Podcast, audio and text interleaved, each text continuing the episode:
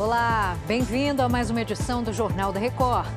Prévia da inflação desacelera em abril, mas sobe puxada pelo setor de transportes. Em Goiás, sete suspeitos de planejar assalto em praça de pedágio são mortos pela polícia. É agora, no Jornal da Record.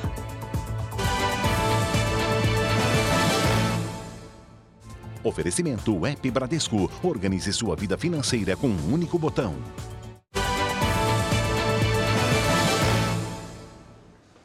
Ex-presidente Bolsonaro depõe na Polícia Federal sobre os atos de vandalismo do dia 8 de janeiro. A repórter Lívia Veiga tem mais informações. Oi, Lívia. Olá, Giovana. Jair Bolsonaro chegou à sede da Polícia Federal aqui em Brasília pouco antes das 8h50 da manhã, acompanhado dos advogados. O depoimento do ex-presidente foi incluído no inquérito do Supremo Tribunal Federal sobre as invasões das sedes dos três poderes, por determinação do ministro Alexandre de Moraes.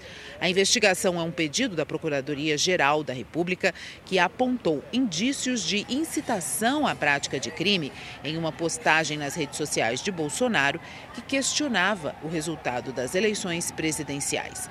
Essa postagem foi apagada horas depois. Para a PGR, a postagem ligaria Bolsonaro aos atos de 8 de janeiro. De Brasília, Lívia Veiga. A cidade de São Paulo começa hoje a aplicar a vacina bivalente em pessoas com 50 anos ou mais. A repórter Paola Viana tem as informações. Olá, Paola. Oi, Giovana. A Prefeitura de São Paulo já afirmou que recebeu mais de 160 mil doses da vacina bivalente e liberou a vacinação para a população com mais de 50 anos. O Ministério da Saúde também já liberou as doses em todo o país e vai ser possível vacinar o público com mais de 18 anos. Algumas cidades precisaram fazer o escalonamento de acordo com a disponibilidade das vacinas, mas a maioria das capitais já está vacinando a população adulta. A dose da bivalente protege contra mais variantes do vírus que provoca a Covid. De São Paulo, Paola Viana. Sete suspeitos morreram em uma ação policial contra uma quadrilha que planejava assaltar um posto de pedágio em Goiás. Policiais cercaram uma chácara na zona rural do município de Novo Gama, onde o grupo estava escondido. Houve troca de tiros e no local foram apreendidos explosivos, 11 armas de fogo e munições. Os agentes acreditam que o material seja usado no assalto à praça de pedágio localizada na BR-040. Também foram encontrados quatro carros roubados, luvas e máscaras. A polícia ainda não sabe quantos criminosos conseguiram fugir. E olha, a prévia da inflação de abril desacelerou em relação ao mês anterior. Vamos aos números aqui no telão.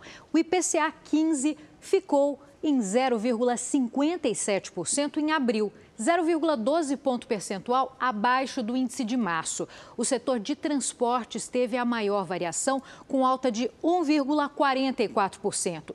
Em 12 meses, o IPCA 15 acumula uma alta de 4,16%.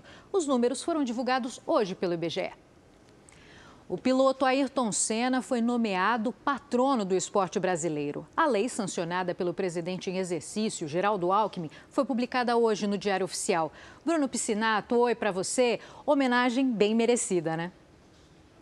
Oi, Giovana, boa tarde. Olha, eu sou suspeito em dizer, acho que o Senna talvez seja o maior ídolo do esporte nacional. Essa proposta tinha sido aprovada pela Câmara em 2019 e foi aprovada agora também pelo Senado em março deste ano. Ayrton Senna da Silva nasceu em São Paulo, aqui mesmo, em 1960, se tornou tricampeão mundial de Fórmula 1. E foi também em São Paulo o velório dele, que comoveu muitas pessoas. Mais de 200 mil pessoas participaram de todo o velório do Ayrton Senna, que se tornou um dos maiores ídolos do esporte mundial. Giovana. Um navio com mais de 1.600 pessoas chegou à Arábia Saudita com refugiados do Sudão. A violência no país africano já matou mais de 400 pessoas. Essa é a maior operação de resgate até o momento. Os grupos militares sudaneses que disputam o poder no país concordaram com um cessar-fogo de 72 horas para a retirada de civis. Mas testemunhas relatam que houve novos confrontos na capital Khartoum. Chega ao fim essa edição. Mais informações no r7.com e também nas redes sociais do Jornal da Record.